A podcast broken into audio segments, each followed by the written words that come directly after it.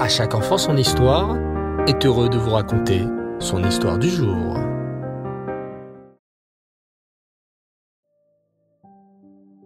Bonsoir les enfants, et Reftov, j'espère que vous allez bien. Baou Hashem. Ce soir, nous reprenons les merveilleuses histoires de Rabbi Levi Yitzhak de Berditchev. Nous allons raconter une histoire qui vous montrera comment Rabbi Levi Yitzhak trouvait toujours des mérites aux autres juifs? Un soir, la veille de Pessah, Rabbi Levi Yitzhak sortit dans la rue et accosta Vladek, un Ukrainien qui travaillait à la douane. Hé, Vladek Oui, Rav. Que faites-vous dehors seulement quelques heures avant Pessah? Je voulais te demander quelque chose, lui dit Rabbi Levi Yitzhak d'un air mystérieux. Dis-moi, tu travailles bien à la douane tu n'aurais pas des tissus de soie qui viennent de l'étranger? À ce moment-là, un garde passa et Vladek répondit. Enfin, Rabbi, ça ne va pas. Tout le monde sait qu'il est interdit d'emporter dans le pays des tissus de soie. C'est contre la loi du pays. Et ceux qui importent cela secrètement, sans le dire au gouvernement, sont gravement punis. Mais en lui chuchotant dans l'oreille, Vladek continua.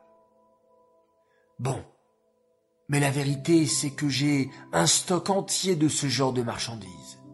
Viens à la maison et je te montrerai.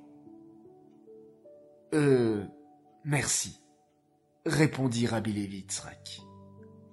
Moi, personnellement, j'en ai pas besoin, mais c'est intéressant à savoir. Rabbi Levi partit alors et croisa la route de Yunik, un autre Ukrainien. Hé, hey, l'interpella le rabbi. Oui, rabbi. N'avez-vous pas une fête bientôt? Si, si, mais je voulais te demander quelque chose. Aurais-tu par hasard des cigares belges? Tu sais, ceux que le gouvernement interdit de faire entrer dans le pays Euh, hésita Yunik, qui ne s'attendait pas à une telle question du rabbi. La vérité, c'est que c'est interdit d'en avoir, et si le gouvernement est au courant, ce sera la catastrophe pour moi.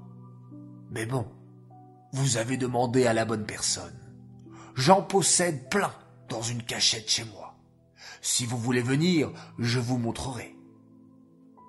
Ok, merci, répondit le rabbi. C'est bon à savoir. Le rabbi partit et interpella quelques minutes plus tard un autre Ukrainien du nom de Vladislav. Hé, Vladislav, dis-moi, aurais-tu une arme clandestine à vendre? Une arme? Rabbi Vous êtes devenu fou C'est la peine de mort pour celui qui possède une arme illégalement. Mais, en chuchotant, Vladislav lui dit. Bon, mais je peux t'en avoir. J'ai un petit stock secret. Combien en as-tu besoin? Ah, j'en ai pas besoin, mais c'est bon à savoir. Merci, répondit le rabbi en s'en allant. Vous vous demandez, les enfants, sûrement, à quoi tout cela rime-t-il? Pourquoi le rabbi est parti demander à tous ces gens des choses qu'il n'a même pas besoin? Écoutez bien la suite, vous comprendrez. Rabbi Levi Yitzhak se dirigea ensuite vers Réhouven, un juif de la ville. C'était déjà quelques heures avant Pessah. Psst, Réhouven, s'il te plaît, aurais-tu... Oui, Rabbi, bien sûr. Qu'avez-vous besoin? Aurais-tu un peu de pain à me dépanner? Du rametz? répondit Réhouven les yeux écarquillés. Mais Rabbi, nous avons brûlé tout le rametz il y a deux heures. Je n'ai plus rien. Le rabbi alla alors voir Yankel, un autre juif du quartier. Psst, Yankel, aurais-tu peut-être un roguelach à me donner? Du Hametz répondit Yankel avec la même stupeur que son ami auparavant. Quelle faute j'ai fait pour que le rabbi pense que j'ai encore sur moi du Hametz quelques heures à peine avant Pessah? Rabbi Lévi alla alors voir Motélé, celui qui possédait le magasin d'alimentation. Hé, Motélé, je suis prêt à te payer cinq cents pièces d'argent, si tu peux me dépanner d'un peu de gâteau. Mais Rabbi, maintenant, du Hametz, même pour tout l'argent du monde, et avec tout le respect que je vous dois, je ne pourrai pas apporter du Hametz au Rabbi maintenant, quelques heures avant Pessah. Rabbi Levi leva ses yeux au ciel et s'écria alors. Hachem, maître du monde, regarde ton peuple, avec quel dévouement ils accomplissent tes mitzvot. Le tsar russe, le pauvre, a beau mettre des gardes et la police de partout, menacé de tuer ou de mettre en prison ceux qui désobéissent.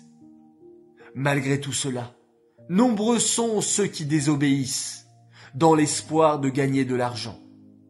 Mais toi, tu as écrit dans ta Torah depuis plus de trois mille ans.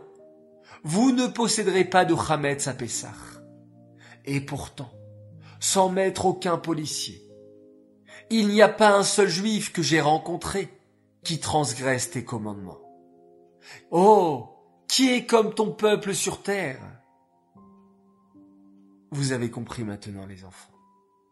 Veille de Pessah, Rabbi Levi Yitzhak de Berditchev fit tout cela afin de montrer à Hachem combien le sacrifice de ses enfants était grand et le grand mérite qu'ils avaient de respecter ainsi ses commandements nous aussi, efforçons-nous de toujours chercher et trouver les mérites chez les autres, et non le contraire.